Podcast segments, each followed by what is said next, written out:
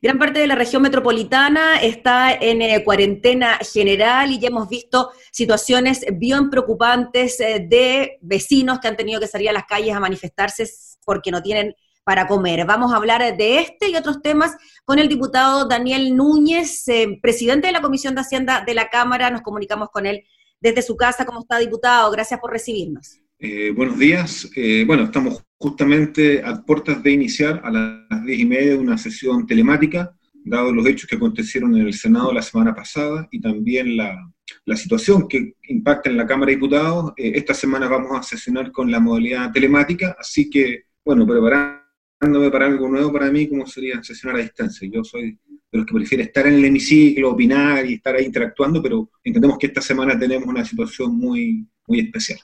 Sí, pues a raíz de lo que ocurrió en el, en el Senado. No se ha confirmado todavía ningún diputado con contagio, ¿verdad? No, no se ha confirmado ningún diputado con contagio, pero eh, hay un grupo importante, unos siete u ocho más o menos, que están en cuarentena porque estuvieron en contacto con senadores, ya sea en algunos matinales, o otros estuvieron en una comisión, que fue la comisión de pesca. Entonces, eh, y también hubo algún diputado por ahí que pasó por el Senado, así que yo calculo que unos 8 o 10 los tenemos en cuarentena total. Yo no estoy dentro de ellos, así que estoy más relajado que, que esos que están hoy día en cuarentena 100%. Bueno, cuidarse entonces, diputado. El diputado Daniel Núñez, eh, ayer eh, ya lo vimos, la gente salió a las calles en eh, comunas de la región metropolitana, El Bosque, La Cisterna, en Villa Francia y en otras. hubo manifestaciones en la noche, buses quemados. Em, ¿Qué le parece em, la forma en que la población está manifestando esta desesperación por básicamente no tener que comer? Bueno, es que es justamente lo que decías tú. Lamentablemente la gente después de ya en algunas comunas de la región metropolitana llevar ya más de 10 días en cuarentena, eh, se desesperó. Y yo veía el testimonio de una madre trabajadora que tiene cuatro hijos, que decía que es madre soltera, que los cuatro hijos dependen de lo que ella obtiene en el día cuando va a trabajar, y que llevaba 10 días sin trabajar, y que no tenía derechamente que darles de comida a sus hijos. Por lo tanto, frente a esa situación, que pueden haber decenas de casos como esos, la gente sale, protesta en forma muy desesperada, y creo que eh, frente a lo que ocurrió en la comuna del Bosque, eh, donde la televisión mostró las imágenes de la gente, lo peor que uno podría hacer es catalogarlos de terroristas, extremistas, eh, meterles palo, represión, porque hay que entender el drama social que está ocurriendo. Y eso no solo ocurre en el Bosque, ocurre en muchas comunas populares de la región metropolitana y también está comenzando a ocurrir en menor medida, porque en la región de Coquimbo no estamos en cuarentena, pero sí estamos teniendo mucha gente que perdió el empleo, que no tiene protección bien, seguro de cesantía y que está quedando sin ingresos. Por lo tanto, acá el tema de fondo es que la gente escucha noticias muy rimbombantes, escucha anuncios del presidente de la República diciendo la ayuda va a llegar, millones de dólares, y en su realidad cotidiana, donde ella está viviendo y, alojando, no ve que esas ayudas lleguen. Y por eso se desespera y protesta y surgen estas cosas que pasaron anoche espontáneamente en, distintas comunas de la región metropolitana. Mm. Diputado Daniel Núñez, y en esa misma línea, ¿qué le parece que desde la UDI hayan pedido al gobierno que se querellara eh, contra los eh, manifestantes que salieron eh, en cuarentena? Ese es como el argumento principal, ¿no? Que se viola la cuarentena y que salen a manifestarse a la calle. Y lo otro también en la misma línea, que haya llegado la fuerza policial con carros lanzagua. Se dice que son nuevos ¿ah? a contener a los manifestantes.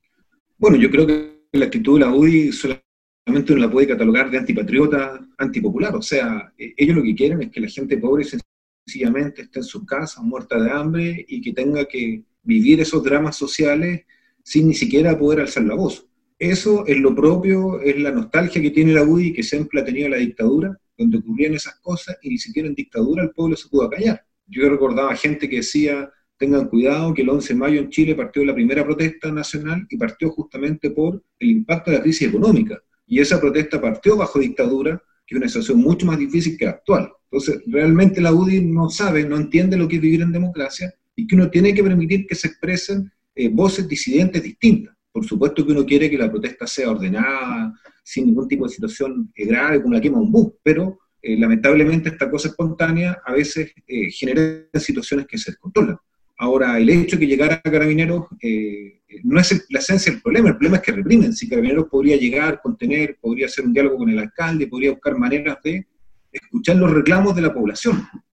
Yo he tenido experiencia en que eso resulta, pero cuando solo muestra su cara represiva y llega además con vehículos policiales nuevitos, remozados, la gente dice algo muy sencillo. Hay plata para comprar vehículos represivos nuevos, que llegan inmediatamente y a nosotros para darnos comida, para darnos el sustento básico, no hay nada y nos tiran bombas lacrimógenas. Entonces, eh, ¿qué tipo de sociedad, qué tipo de país es ese que en vez de ofrecerte una oportunidad en una crisis como esta, inédita, extraordinaria, solamente te ofrece una represión que más encima llega eh, remozada porque son carros blindados nuevos, como si ese fuera el problema de Chile hoy día, tener más carros blindados, tener más lacrimógenas para reprimir y no resolver el problema básico de alimentación, de condiciones de vida que tiene hoy día eh, gran parte del pueblo chileno. Y en eso, diputado Daniel Núñez, el tema de las eh, reparticiones de canastas eh, familiares. muchos alcaldes reclamaron que habían llegado vecinos a las puertas de los municipios a prácticamente le dieran la caja, ¿no? cuando el presidente anuncia que se van a entregar dos millones y medio de caja. se pensó mal, se adelantó el anuncio, se debería haber previsto que la gente iba a exigir las cajas ahora y no que recién ahora vieran cómo es la logística, cómo repartirla, versus también lo del ingreso familiar de emergencia, ¿no? Que se pedía más plata y finalmente la plata se entrega mediante estas cajas. Claro, lo que pasa es que yo creo que al final lo que ocurre es que el gobierno vive enciumado en su mundo en torno a la moneda, en lo que antiguamente fue cuando hace una polémica a las pizzerías de Vitacura donde iba el presidente de la República. Él vive en un mundo de fantasía. A este gobierno le falta calle no sabe lo que está pasando en el mundo popular en Chile. En mi región ya hace una semana hay varias ollas comunes constituidas. A mí me ha tocado aportar económicamente en, varias ollas comunes porque la gente ya en los lugares que no estaban en cuarentena no tenía capacidad económica de resolver la alimentación diaria. Eso obviamente se agrava cuando tenemos lugares que llevan 10 días, un poquito más ya, en cuarentena. Por lo tanto, acá el gobierno pensó que esto era un anuncio que se podía entregar, no sé, como en una semana más, y francamente generó una expectativa eh, desmedida porque la gente fue a buscar su caja al municipio y no estaban. Ahora, lo importante es que, esta ayuda que es tan necesaria eh, llegue y yo ahí le exijo al gobierno que se coordine con los alcaldes porque quien mejor tiene la agilidad para entregar esto un beneficio como una caja de alimentos, conoce el territorio y tiene más empatía con la comunidad local, son justamente los municipios. Entonces yo espero que esto se haga rápido eh, porque si no la situación explosiva va a seguir latente y probablemente vuelva a estallar eh, en cualquier minuto, porque la verdad que eh, el hambre es una cosa que, obliga a reaccionar y muy bien que el pueblo chileno tenga la, la, decisión de manifestarse porque no puede callar frente a cosas tan graves como lo que está ocurriendo de las familias que no tienen ingresos para resolver lo básico como es la alimentación de su familia.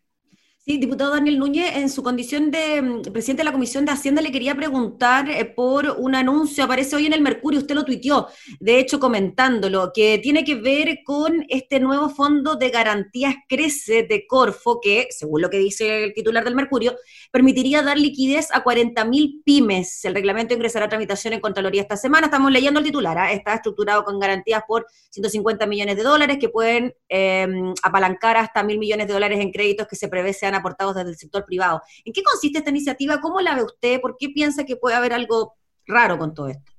Bueno, la verdad es que eh, esta fue una iniciativa que nosotros hace 10 días más o menos discutimos en la Comisión de Hacienda cuando invitamos al vicepresidente ejecutivo de Corfo, eh, Terraza, a que nos informara qué se trataba. Esto ya estaba en, información de prensa, pero no había sido completado. Y eh, él nos señaló el mismo modelo que el presidente de la República anunció el día lunes, y es este modelo, perdón, el día domingo, este modelo que se basa en que las AFP o inversores privados, ellos agregan ahora familia office, o sea, los súper ricos de Chile, la gente que tiene fortunas multimillonarias con su familia, hacen un fondo, la Corfo otorga una garantía del Estado, o sea, el Estado tiene que poner plata para dar garantía, y posteriormente se lo prestan no a la pyme, sino que a un intermediario, ellos llaman financiero no bancario, es un lenguaje, una jerga que nadie entenderá. Entonces, ¿qué es lo que significa esto? Se crea un fondo de mil millones de dólares con plata de la AFP, con plata del mismo Piñera, Luxir, Angelini la gente que tiene dinero en Chile, y le prestan ese dinero a los leasing, los factoring, eh, ellos agregan ahí cooperativas, eh, cajas de compensación, hay por ahí otras entidades más, y posteriormente estas entidades, ah, los, lo que fondos de inversión, y estas entidades privadas se lo prestan a las pymes.